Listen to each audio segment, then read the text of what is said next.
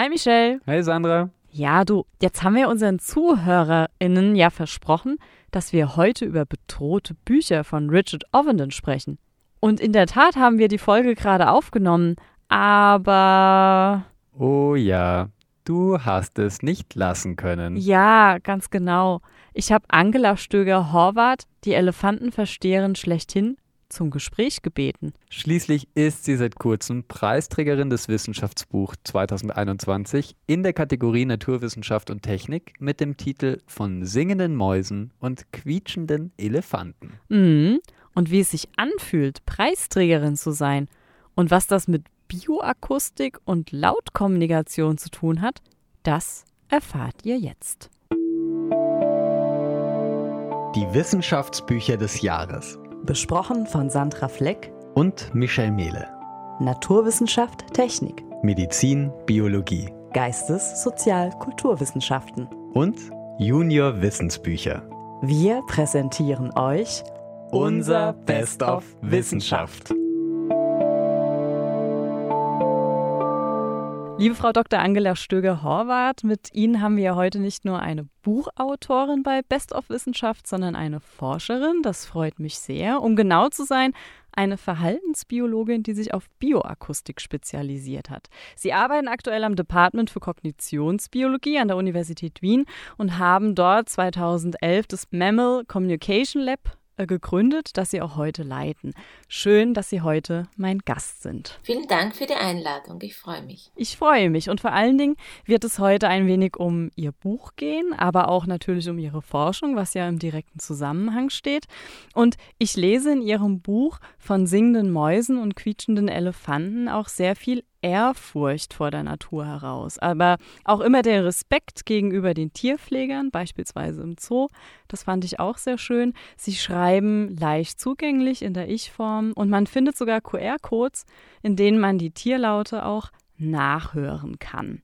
Ja, wie fühlt es sich jetzt an, fernab der Wissenschaft und all den wissenschaftlichen Papers auch mal einen Preis zu erhalten, und zwar den für das Wissenschaftsbuch des Jahres 2022? Das hat mich natürlich wahnsinnig gefreut, weil es einmal ganz was anderes ist und weil ja dieses Buch zu schreiben eine neue Erfahrung war. Erstens bin ich nicht gewohnt, in, in Deutsch zu schreiben. Zweitens ist mhm. es auch dieses sehr populärwissenschaftliche Schreiben natürlich anders. Die vom Verlag haben mich total unterstützt, aber wollten immer, dass ich mehr Emotion reinbringe. Und das ist natürlich ungewohnt, weil in einem wissenschaftlichen Text darf diese Emotion nicht rein. Mhm. Und darum war das gar nicht so einfach und umso mehr freut es mich natürlich, dass das gut angekommen ist und ich bekomme wirklich viel Feedback über Leute, die sagen, es ist gut zu lesen, man muss nicht nachschlagen ständig. Ähm, es ist leicht verständlich und die QR-Codes natürlich, das, da höre ich mhm. dann auch, dass die Leute das ihren Kindern vorspielen und das freut mich natürlich dann ja, sehr. Ja, das ist schön. Also mir ist es auch so gegangen, es, es, liest sich wirklich flüssig, fast wie ein Tagebuch könnte man sagen. Und die Fachbegriffe, die ja durchaus notwendig sind an der einen oder anderen Stelle, werden auch gut definiert. Also das hat mir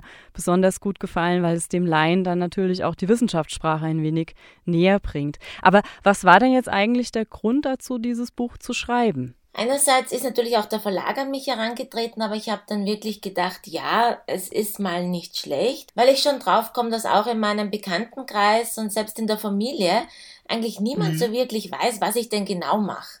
Also die wissen natürlich, ja. ich, ich fahre nach Afrika und erforsche irgendwie so die Sprache der Elefanten und bin halt dort dann unterwegs und mit dem Mikrofon, aber was alles dahinter steckt. Erstens, welche wissenschaftlichen, größeren wissenschaftlichen Fragen, andererseits mhm. auch, wie viel Arbeit, wie viel technologischer Aufwand und wie viel eigentlich doch verschiedene Wissenschaftsdisziplinen da hineinspielen, das weiß eigentlich so gut wie niemand und da habe ich mal mich wirklich gefreut, die Chance zu haben, das eigentlich auch mal zu erzählen und zu berichten. Hm. Wie lange hat dieser Prozess jetzt gedauert, von dem Moment an, wo der Verlag auf Sie zukam, bis dann wirklich zum Erscheinen äh, Ende August? Ja, wir haben so im Winter den Vertrag unterschrieben, haben dann um die Weihnachtszeit 2020 begonnen zu arbeiten.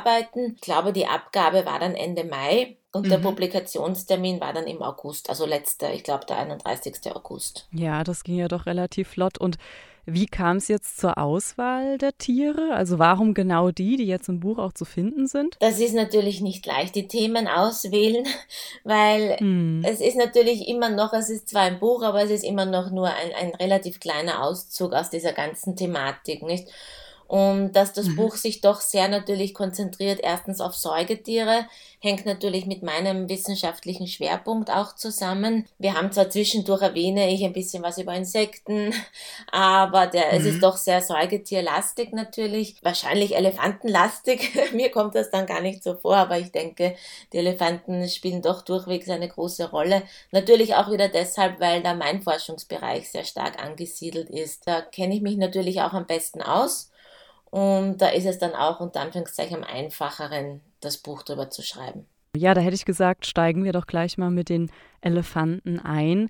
Was sind denn da Ihre weitreichendsten Erkenntnisse, die Sie gefunden haben und die Sie ja auch in Papers in die Welt hinaustragen? Wo wir sehr stark arbeiten und was sicherlich so die größte wissenschaftliche Erkenntnis war, die auch in einem sehr hochrangigen Fachzeitschrift publiziert wurde und das schafft man natürlich nicht immer so einfach, ist, dass wir erst, dass wir zeigen konnten, dass Elefanten tatsächlich in der Lage sind, Laute zu imitieren. Sie gehören also zu der sehr, ja, kleinen Gruppe der vokalen Lerner, wir Menschen sind ja da sehr gut darin. Unsere Kinder lernen ja unsere Sprache, indem sie uns imitieren, indem sie uns nachahmen und auch, ja, wenn wir eine neue Sprache lernen, ermöglicht uns eben dieses vokale Lernen die Fähigkeit, dass wir hier ein, ein akustisches Modell sozusagen nachahmen und nachsprechen und hier immer sehr viel lernen. Und das können gar nicht so viele Tiergruppen. Also man kennt es von Singvögeln, die die Gesänge erlernen, dann auch Papageien. Ich glaube, das weiß jeder, dass Papageien die menschliche Sprache wirklich ganz toll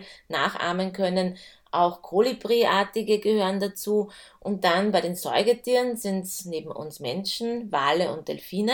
Dann ein bisschen die Fledermäuse und eben auch Elefanten und Seehunde. Also eine sehr durchaus diverse Gruppe an Tieren, die aber eigentlich alle gemein haben, dass sie sehr komplexe soziale so, ja, Systeme haben und im Verhalten auch sehr flexibel sein müssen. Da haben wir eben damals 2005 die Elefanten praktisch dazu genommen oder dazu gebracht in diese Gruppe. Und das war, glaube ich, so die größte Erkenntnis. Und im letzten Jahr haben wir da auch wieder neue Publikationen geschafft. Also ich denke, das ist so ein bisschen ja mein, mein Markenzeichen. Jetzt haben wir vokales Lernen angesprochen. Es geht viel um Laute. Was ist denn jetzt eigentlich Bioakustik? Wie definiert sich das? Die Bioakustik beschäftigt sich eigentlich mit allem, was so die akustische Kommunikation im Tierreich betrifft. Da gibt es die Schallproduktion, das heißt, wie produzieren denn Tiere ihre Signale. Natürlich machen das nicht alle so wie wir mit den Stimmbändern, durch passive Stimmbandvibrationen, die durch den Luftstrom, der von der Lunge kommt, also in Vibrationen versetzt werden und so den Schall erzeugen. Machen viele Säugetiere, aber Vögel haben gar keinen, ja, die machen das mit dem Syrinx.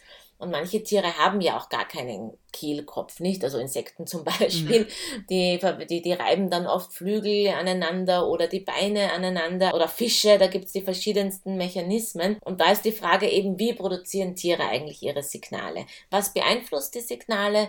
Das kann natürlich interne Faktoren sein, wie hormonelle Zustände, Stress, Angst, natürlich auch eine gewisse kognitive Fähigkeit.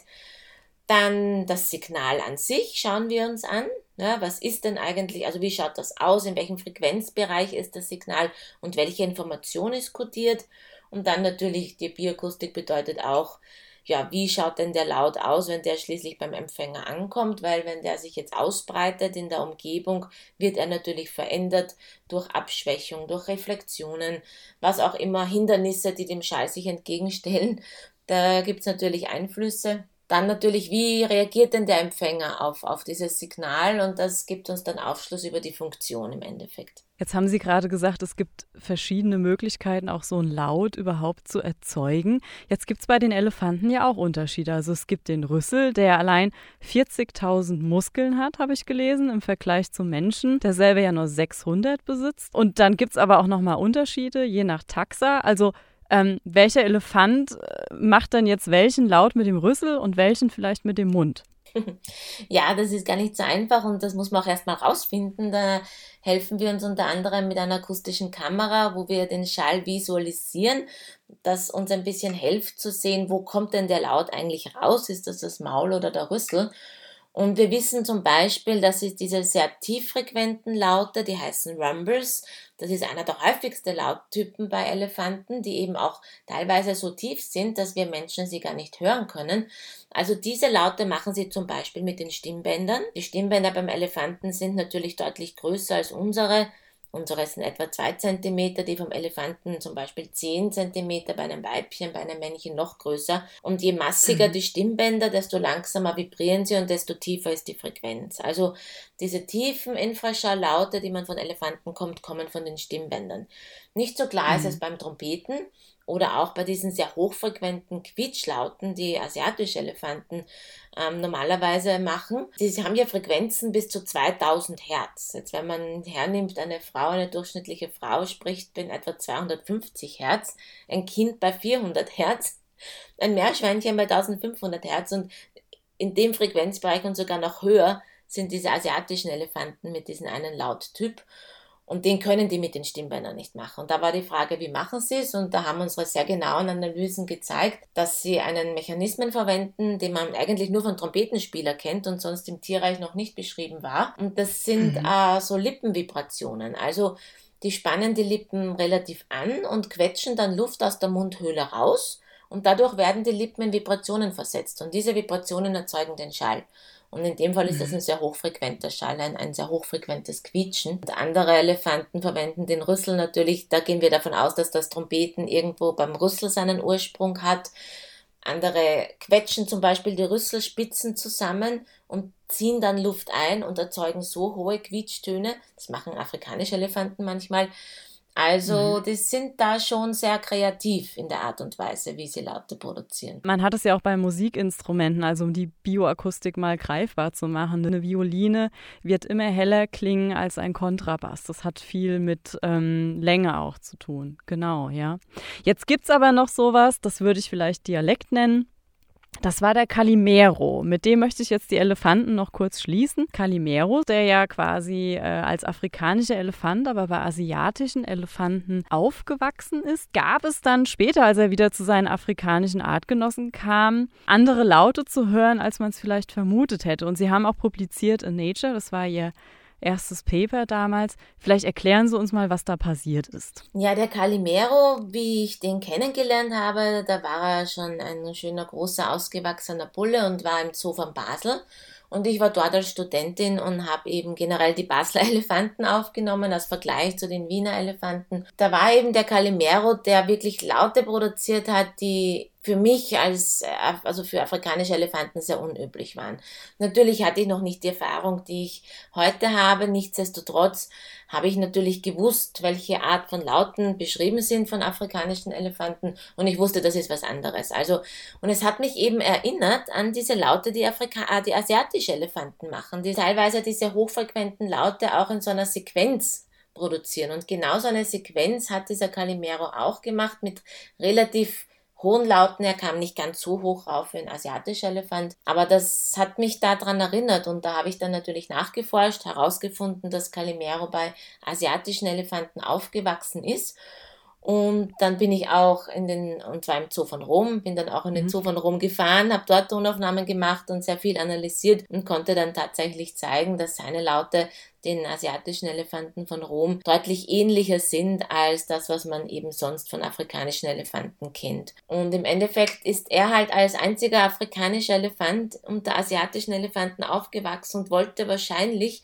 dazugehören, wollte halt das die Bindung aufbauen und hat sich da eben angeglichen. Genauso wie es eben Papageien auch tun, wenn sie ihre Menschen, ihre Halter probieren zu imitieren. Oder wie es auch zum Beispiel Kosche gemacht hat, ein asiatischer Elefant, der auch lange Zeit alleine gehalten wurde und der ja sogar gelernt hat, ähm, ein paar menschliche Laute auf Koreanisch nachzuahmen. Verrückt, was sich die Natur so alles einfallen lässt, genau.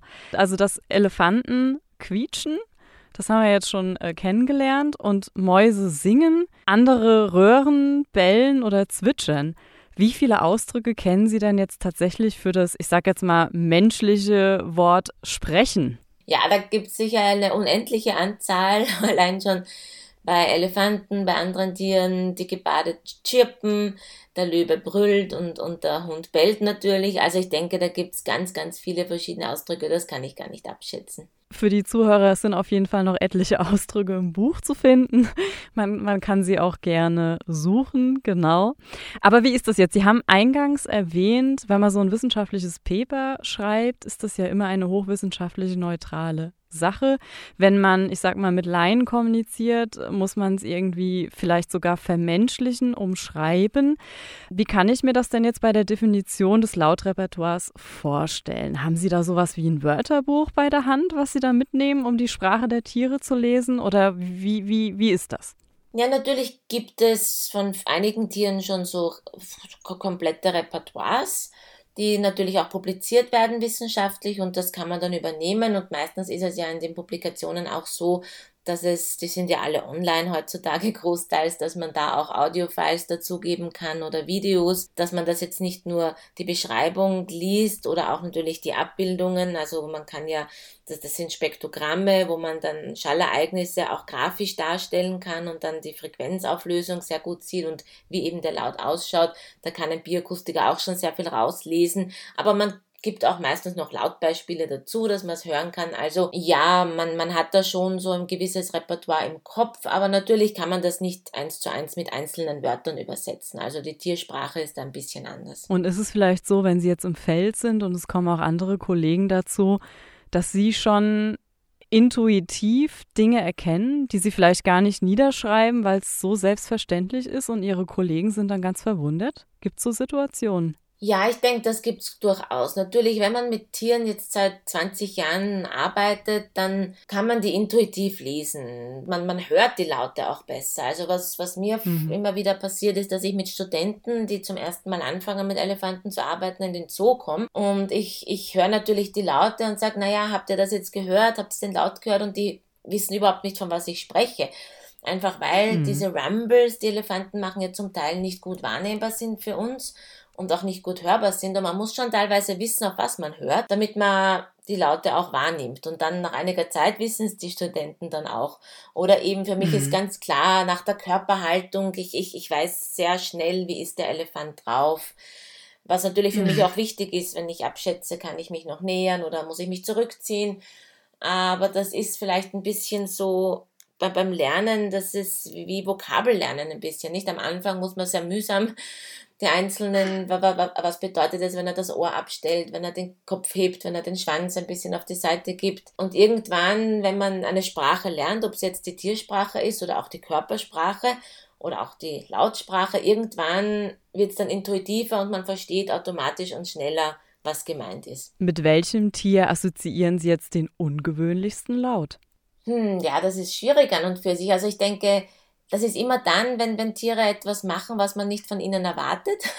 Das kann eben mhm. sein, dass es höher ist, als man glaubt, dass so ein großes Tier etwas tut, oder dass es tiefer ist. Der Koala zum Beispiel finde ich faszinierend, die, die brüllen ja so tief. Da würde man auch nicht so einen relativ kleinen, so ein kleines Beuteltier erwarten. Oder der Gepard zum Beispiel, der wirklich wie ein Vogel zwitschert ähm, als Kontaktruf und den ich auch nicht von einem Vogelruf unterscheiden kann, wenn ich nicht weiß, das ist ein Gepard.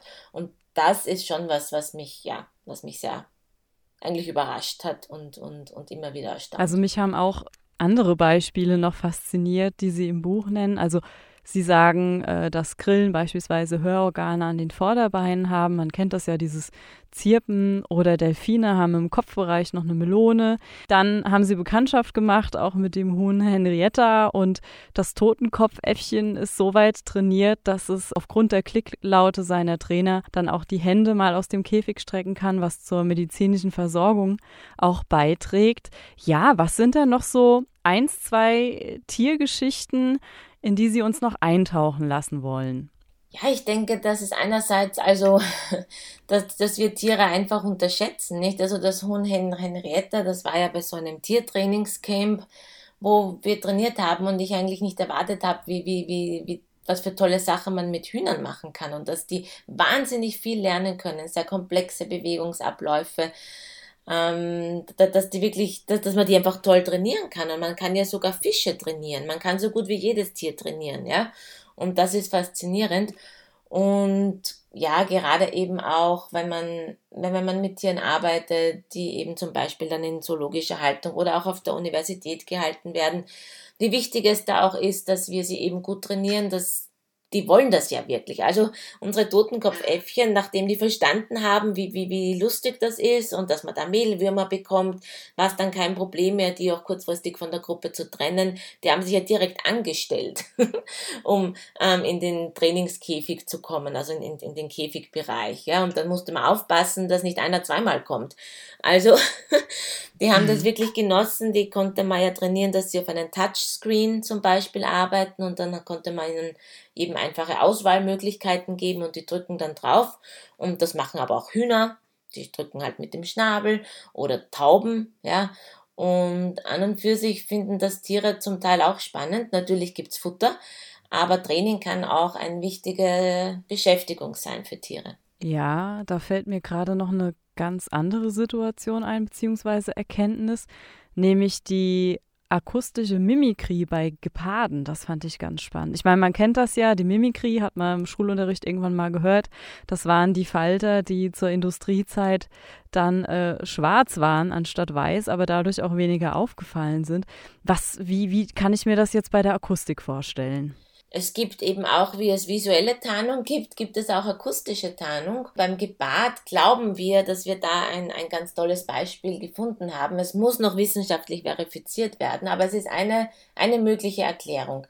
Es ist so, dass Gebaden sind, in, sind sehr lautaktiv, also machen viele verschiedene Laute, die schnurren, die, die knurren, die, ja, ganz, ganz viel verschiedene, aber der höchste, also der, der, der von von der Tonhöhe höchste Laut ist den, den sie als Kontaktruf verwenden. Und das ist für die Savanne eigentlich unüblich, weil als Kontaktruf geht immer über größere Distanzen und da ist es eigentlich sinnvoller, tiefere Laute zu nehmen, weil sich die besser ausbreiten. Wie der Löwe, das Brüllen zum Beispiel ist sehr tieffrequent. Ja. Und, aber nein, Gebade verwenden Laute, die wirklich eins zu eins klingen und auch bei einem Spektrogramm genauso ausschauen wie ein Vogelzwitscherlaut und speziell auch welche, die eben in der afrikanischen Savanne vorkommen. Als auch ich kann nicht unterscheiden, wenn mir da ein Quiz macht, was ist das jetzt? Ist das der Gepard oder das Gepardenjunge? Ist das der Vogel? Das ist für mich auch nicht unterscheidbar. Und uns stellt sich die Frage, warum? Warum tun sie das? Und der Gepard an und für sich ist ja eine, eine relativ, äh, ja, nicht sehr kräftige Katze, das heißt dem, dem Löwen natürlich unterlegen, Hyänen unterlegen. Und der Gebad, ähm, also die Gebadenmutter legt die Jungen halt ab, wenn sie auf Jagd geht, wenn die noch klein sind. Und wenn sie da von irgendeinem anderen Raubtier gefunden werden, werden die äh, einfach umgebracht. Also Löwen fressen sie nicht, aber sie töten Gebadejunge. Auch Hähnen oder Schakale. Und auch wenn, wenn Löwen irgendwie einen ausgewachsenen Gepard treffen, versuchen sie das Gleiche. Da ist so die Idee dahinter, dass halt der Gepard mit in Kontakt rufen und gerade wenn sie die Jungtiere und die Mama sich wieder zusammenrufen, dass sie nicht zusätzlich auffallen wollen. Und da wirklich mit diesen Zwitscherlauten in der akustischen Umgebung verschwinden, sozusagen sich tarnen, weil natürlich Vögel, Vogelgezwitscher omnipräsent ist einfach in der Savanne. Das, das wäre eine Möglichkeit, die natürlich getestet werden muss. Das heißt, wir müssen nicht uns Menschen fragen, sondern wir müssen Löwen fragen. Zum Beispiel, ob sie einen Vogel von einem Gebart unterscheiden können. Da müssen wir sehr ausgeklügelte Experimente machen, um das wirklich zu beweisen. Aber es wird eine ganz spannende Studie. Das heißt, da ist schon was im Gange. Wir versuchen gerade Projektgelder zu bekommen, ja. Jetzt ist es ja so, die Geräusche müssen ja aufgezeichnet werden. Sie haben vorhin schon von einer akustischen Kamera gesprochen. Wie kann ich mir das denn jetzt vorstellen, wenn Sie da im Feld sind mit Ihrem Team? Gut, wir haben jetzt schon gehört im Zoo, Sie haben Augen und Ohren weit geöffnet, aber wie ist denn das jetzt technisch mit, mit Mikrofon und Kamera, wenn Sie da bei den Tieren sind? Ja, also einerseits haben wir natürlich Mikrofone und Videokameras an den Autos befestigt, wenn wir zum Beispiel im Nationalpark unterwegs sind und wirklich mit wilden, freilebenden Elefanten arbeiten arbeiten. Andererseits verwenden wir auch Equipment wie die akustische Kamera, die natürlich technisch ein bisschen aufwendiger ist und da ist es einfacher mit Elefanten zu arbeiten, die man gut handeln kann. Das machen wir entweder im Zoo oder eben auch in Südafrika, wo so Sanctuaries sind, wo die Elefanten wirklich an Menschen gewöhnt sind, weil man da zum Teil relativ nah ran muss. Man muss sich das vorstellen, dass da einfach, das ist ein Mikrofon-Array, wo mehrere Mikrofone ähm, zusammengeschalten sind und wenn jetzt der Elefant vokalisiert, laut gibt, dann breitet sich der Schall aus. Und je nachdem, dadurch, dass die Mikrofone natürlich unterschiedlich platziert sind, trifft der Schall mit einer leicht unterschiedlichen Zeitdifferenz auf die Mikrofone. Und aufgrund von diesen Zeitdifferenzen kann dann der Algorithmus des Systems berechnen, wo denn der Schall herkommt. Und auf dem Videobild sieht man das dann so ähnlich äh, wie bei einem Thermokamerabild. Das ist so ein farblich kodiert wo man halt sieht, wo eben die Schallwelle wirklich einen Ursprung hat. Und das kann beim Maul sein oder beim Rüssel sein. Hm. Das klingt jetzt alles sehr aufwendig. Warum geht man nicht einfach hin und schnürt den Tieren Sender um? Das macht man natürlich auch. Wenn man es mit freilebenden Tieren macht, muss man die Tiere natürlich mal betäuben, denn man kann nicht einfach zum Elefanten hingehen und ihm ein Halsband umgeben. Das heißt, man muss den, den Elefant, das Nashorn, die Giraffe, mit welchen Tieren das auch tun will, braucht man ein Tierarztteam, die es betäuben und das ist dennoch immer ein Restrisiko, weil natürlich wissen wir nie, wie die Tiere auf die Narkose reagieren, was vorher gerade war, in welchem Gesundheitszustand die sind genau. Und das kann natürlich auch passieren, gerade bei großen, schweren Tieren, dass die dann die Narkose nicht gut vertragen und dann oft nicht mehr aufwachen. Also man muss sich sehr gut überlegen, mache ich das, will ich das? Dann ist natürlich die Batteriedauer manchmal ein Problem. Also da arbeitet man natürlich dran, dass man das Ganze effektiver macht. Kann man Solarenergie vielleicht benutzen? Also das geht beim Elefanten nicht, weil die halt sehr häufig Schlammbäder machen. Das heißt, da muss der Akku drauf.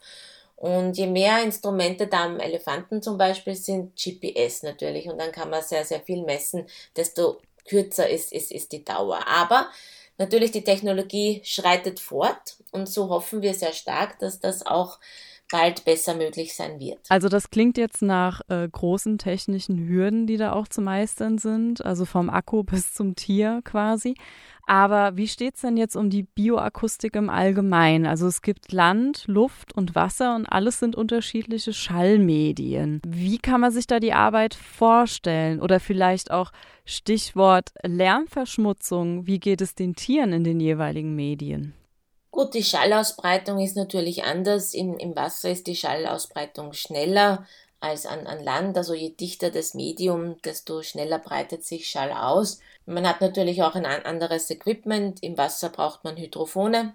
Ja, das hat natürlich auch, auch Auswirkungen auf, auf die Tiere. Und ich denke, gerade im Meer ist das Bewusstsein bei uns Menschen schon sehr gut da, dass der Lärm ein Problem ist, Schiffslärm, Bohrungen, die durchgeführt werden oder wenn man nach Erdölvorkommen sucht, die Explosionen oft, die stattfinden, wenn man Fischschwärme betäuben will, was auch immer, ja.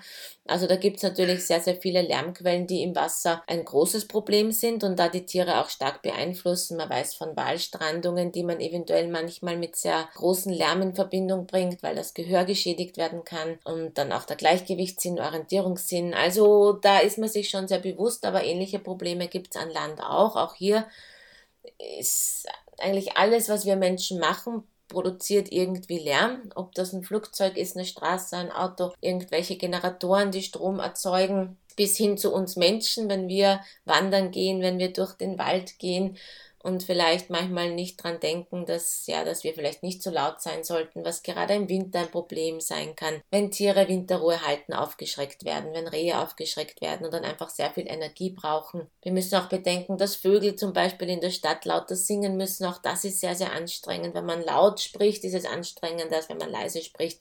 Das sind alles Belastungen natürlich, denen die Tiere ausgesetzt sind. Zum Teil kommt es dazu, dass sie auch abwandern, wenn der Stress einfach zu groß wird, wenn das denn möglich ist. Aber das ist halt nicht immer möglich, weil der Lebensraum natürlich auch schon sehr eingeschränkt ist. Um jetzt bei dem Beispiel mit den Vögeln zu bleiben, die ja quasi gegen den Lärm regelrecht ansingen, gibt es unter den Tieren eigentlich solche, die vielleicht ein Instrument spielen, also ähnlich wie jetzt beim Menschen oder die sich irgendwelche Hilfsmittel zur Hand nehmen oder zur Kralle oder sonst wie, um als Lautstärker zu fungieren, beziehungsweise als Lautverlängerer? Ja, einerseits haben Tiere einfach anatomische Anpassungen, zum Beispiel vergrößerte Resonanzräume, die den Laut verstärken. Wenn wir an den Brüllaffen denken, der hat einen sehr großen Kehlsack, der wirklich als Resonanzraum dient. Der Elefant verwendet den Rüssel als Resonanzraum oder der Hirsch zum Beispiel, Rothirsche, ziehen einfach den Kehlkopf, wenn sie brüllen der ist beweglich und die ziehen den ganz runter bis zum Brustbein und verlängern dadurch ihren Vokaltrakt und auch das ist praktisch eine Verlängerung, wirkt praktisch als Resonanzraum. Also einerseits haben sie da anatomische Anpassungen, andererseits verwenden Tiere Instrumente. Also Schimpansen weiß man, die trommeln auf, auf, auf Bäume, um eben so auch zu kommunizieren. Und es gibt auch einen Kakadu zum Beispiel, der wirklich gezielt ähm, kleine Äste sucht und damit auch auf Baumstämme trommelt und auch so ja, akustische Signale produziert. Und Tiere an sich sind ja durchaus musikalisch. Es gibt ja auch Gesänge, wenn man an Gibbons Gesänge denkt, da singt das Männchen mit dem Weibchen wirklich zusammen, hat einerseits natürlich die Wirkung nach außen, andererseits ist es einfach für die Stärkung der Bindung der beiden sehr, sehr wichtig. Und man weiß, glaube ich, auch, dass Tiere sehr wohl Musik wahrnehmen und auch auf unterschiedliche Musikstücke mit viel Interesse reagieren. Wahnsinn, jetzt haben wir viel über Tiere gelernt. Äh, jetzt haben wir gehört von der Balz auch. Wie steht es denn jetzt um die Kommunikation beim Menschen? Also gibt es da einen Unterschied bei der Herzanzahl zwischen Mann und Frau? Und ähm, was kann der Mensch überhaupt an Tieren alles wahrnehmen und welche nicht? Na gut, also ich denke, ähm, wir wissen, dass das Männer, dass die Stimme von Männern einfach tiefer klingt.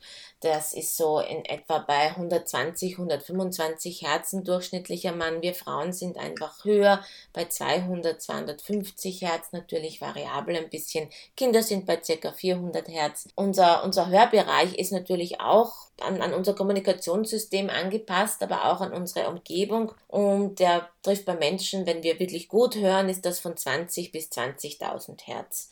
Bei Erwachsenen ist das aber meistens dann eingeschränkt, häufig in den höheren Bereichen. Manche hören in tieferen Bereichen weniger. Aber alles, was außerhalb dieses menschlichen Frequenzbereichs liegt, da finden wir aber natürlich viele Tierarten auch, eben Elefanten, Wale, die eben Infraschall produzieren, also Schall, der unter der menschlichen Hörschwelle liegt und daher für uns nicht mehr wahrnehmbar ist. Und dann kennen wir, glaube ich, alle auch Tiere, die ähm, Laute produzieren, die höher sind, als dass wir es hören können. Die Fledermäuse sind da das bekannteste Beispiel, die im Ultraschallbereich ihre Laute produzieren, aber auch viele Nagetiere, Mäuse oder auch Ratten haben Ultraschalllaute, die uns verborgen bleiben. Jetzt bin ich in Ihrer Studie auf einen ganz spannenden Aspekt gestoßen. Und zwar kam mir die Idee, ob es sowas wie einen, einen, also wirklich Betonung auf einen Code gibt, mit dem wir alle kommunizieren können. Also Amphibien über Säugetiere und so weiter. Weil ich habe gelesen, dass äh, menschliche Probanden anhand des Lauts der Säugetiere, Amphibien und Reptilien den Grad der Aufregung des Tiers erkennen konnten. Ich meine, mm, was muss da jetzt stattfinden, dass sich die Tiere oder überhaupt das Tierreich miteinander so verständigen kann? Das war eine ganz interessante Studie, weil es wirklich aufzeigt, dass es nicht nur unter Säugetieren, sondern das geht bis runter zum Amphib, dass wir Menschen, dass eben die Probanden differenzieren konnten, in welchem Stresszustand das Tier ist. Laut oder eben ruhig, also, ähm, also gestresst oder eben relativ entspannt. Und ich denke, wenn man ein bisschen drüber nachdenkt, wenn man schon mal ein Schwein gehört hat, das in Panik schreit, dann ist uns das klar, dass das Tier in Stress ist. Oder bei Hunden können wir es auch sehr gut feststellen, wenn die wirklich Angst, Panik, Schmerz haben.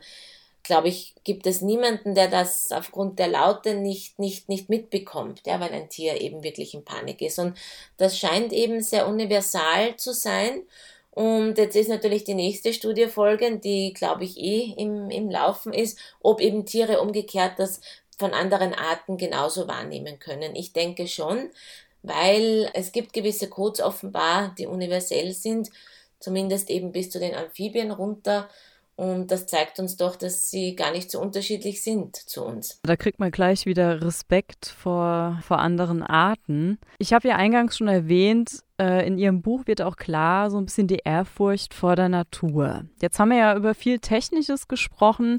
Jetzt vielleicht noch zu Ihnen ganz persönlich, wenn Sie im Freiland sind. In welchen Momenten wird Ihnen bewusst, dass Sie ein Mensch und zwar ein Mensch als Teil der Natur sind? Ja, als Teil der Natur sehe ich mich, wenn ich zum Beispiel wirklich in Afrika bin nach langer Zeit, wo ich, wo ich weg war und dann zum, also falls ich in, in, in, in, in, der Nähe direkt im Nationalpark wohne, dann hört man einfach die ganzen Laute. Man, man hört die, also in der Nacht vor allen Dingen, wo die Schallübertragung sehr gut ist, dann liege ich im Bett und ich liege wach und ich höre vielleicht die Hyäne, die zur Jagd ähm, ja, ruft oder man hört einen Löwen brüllen.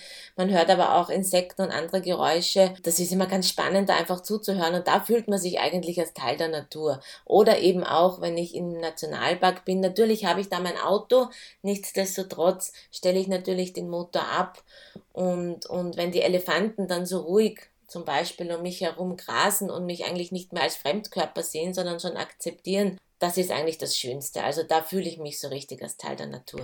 Und wenn man jetzt selber sagt, okay, ich gehe in den Zoo, ich will so ein bisschen hinhören, haben Sie da vielleicht einen Tipp, was man so versuchen könnte, jetzt beispielsweise im Tiergarten Schönbrunn oder in Innsbruck oder wie sie alle heißen? Ja, ich denke Zeit nehmen.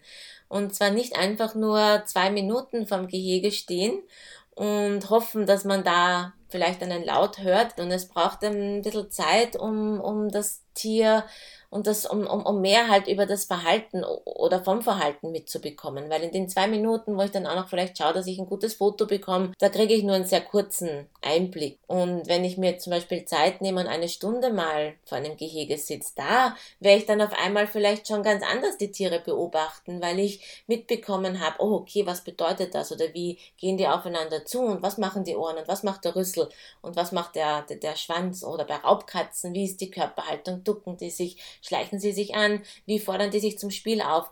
Also ich denke, dass man sich zum Tierbeobachten einfach Zeit nehmen muss und natürlich ist das jetzt, wenn ich jetzt mit Kindern unterwegs bin, geht das oft nicht so gut, aber ja, man, vielleicht kann man auch mal alleine in den Zoo gehen oder halt mit den Kindern da irgendwie gemeinsam versuchen, was zu entdecken beim, beim Verhalten. Also ich denke, man braucht Zeit und man muss einfach sich auf das einlassen, hinsetzen, beobachten, zuhören und dann wird man ganz viel entdecken. Mhm. Und vielleicht auch nur mal einem Tier zuschauen und nicht versuchen, alle zu sehen. Genau, das könnte vielleicht schon ein bisschen Ruhe reinbringen. Ja, gibt's, gibt's, gibt's sonst noch einen Appell, den Sie vielleicht an die Menschheit oder auch an die Forschung weitergeben wollen in Bezug auf Tiere? Ja, ich denke, in der Forschung arbeiten wir eh sehr, sehr fest daran, eigentlich zu zeigen, wie ähnlich uns Tiere in vielen Bereichen sind und es gibt an und für sich wirklich genug Beweise, die nicht mehr von der Hand zu weisen sind, dass Tiere fühlen, dass sie fühlende Wesen sind, dass sie Emotionen haben, dass sie sehr, sehr häufig auch ein, ein Verständnis des Ichs haben und des Dus und dass sie einfach uns Menschen ähnlicher sind, als wir glauben oder als viele das vielleicht auch akzeptieren wollen.